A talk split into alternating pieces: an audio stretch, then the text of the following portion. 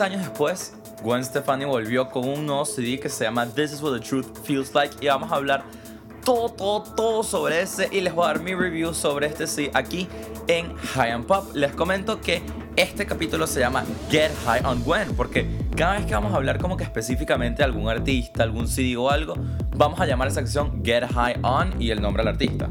Así que hoy Get High on Gwen, recuerden suscribirse en Facebook, SoundCloud y YouTube como Get High Oh, no, Get High no, como High and Pop. Y si quieren seguirme a mí en mis redes sociales, me pueden conseguir en todas ellas como arroba Hans Jordan P. Welcome to High and Pop. No entiendo qué pasó porque esa intro parece demasiado de radio, lo siento mucho. Hoy vamos a hablar entonces sobre este CD de Gwen Stefani y mi review es el siguiente. es una especie de drum rolls. El CD overall es chévere, es súper, súper pop, pero se puede dividir en dos secciones el CD. La primera parte es super mellow pop, demasiado Gwen Stefani que uno está acostumbrado a escuchar without the whole RB infused thing que Pharrell siempre le dio. O sea, la parte pop de Gwen es básicamente la primera mitad del CD hasta una canción que es la número 7 que se llama Send Me a Picture. Les comento entonces un pelín de esta parte de el CD. Mi canción favorita de esta primera mitad es una que se llama Truth. Me parece literal, pongo, o sea, cuando estaba escuchando esto, puse una grosería que no la puedo poner, como mm, highlights. O sea, me siento que esta canción le da esperanza a todo el mundo. Esta canción para mí puede ser lo que a ella la haga otra vez una superstar. O sea, sí, ella es la superstar and stuff, pero ella necesita como que estar otra vez más en boga. Y siento que así como Katy Perry tuvo Firework, si Gwen Stefani se mercadea bien, Truth puede ser su Firework. Esta canción es así, tiene una producción súper dreamy. Es así como, imagínense una canción de Caigo, cualquier canción de Caigo, y le bajan un poquito el tecno, esa es Truth. Y de verdad que me parece buenísima.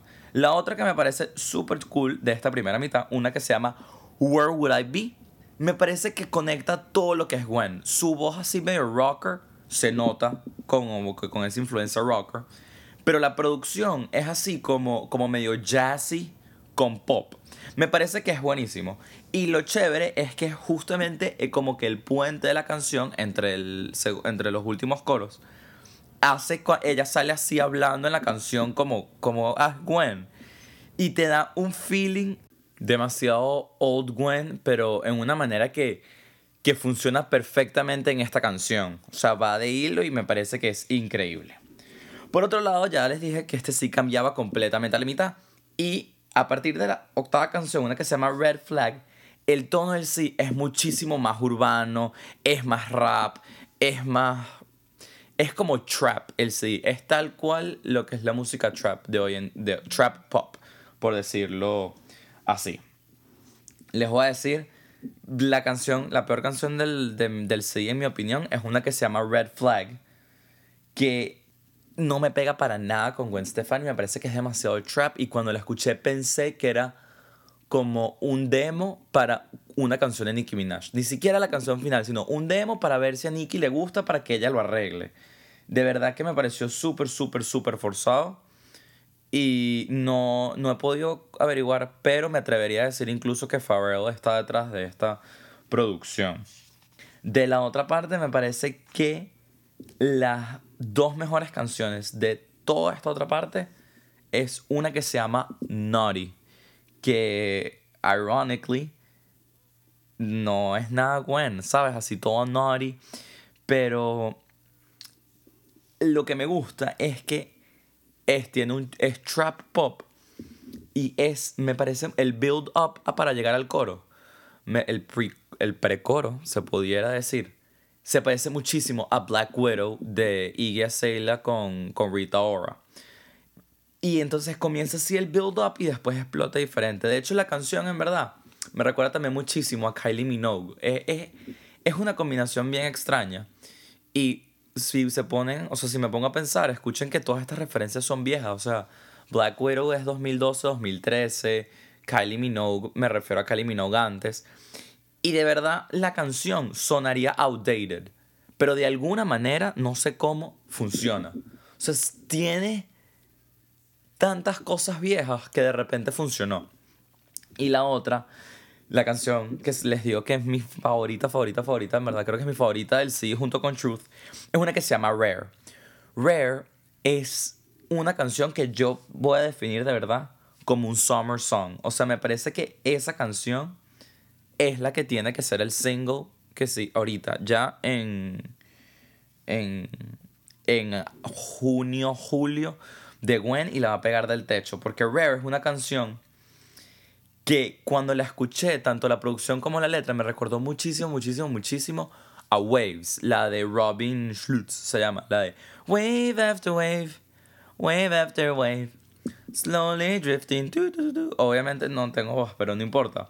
Me parece que esa, ese tipo de, de música le va perfecto a Gwen. Entonces, overall, les puedo decir que el CD me encantó.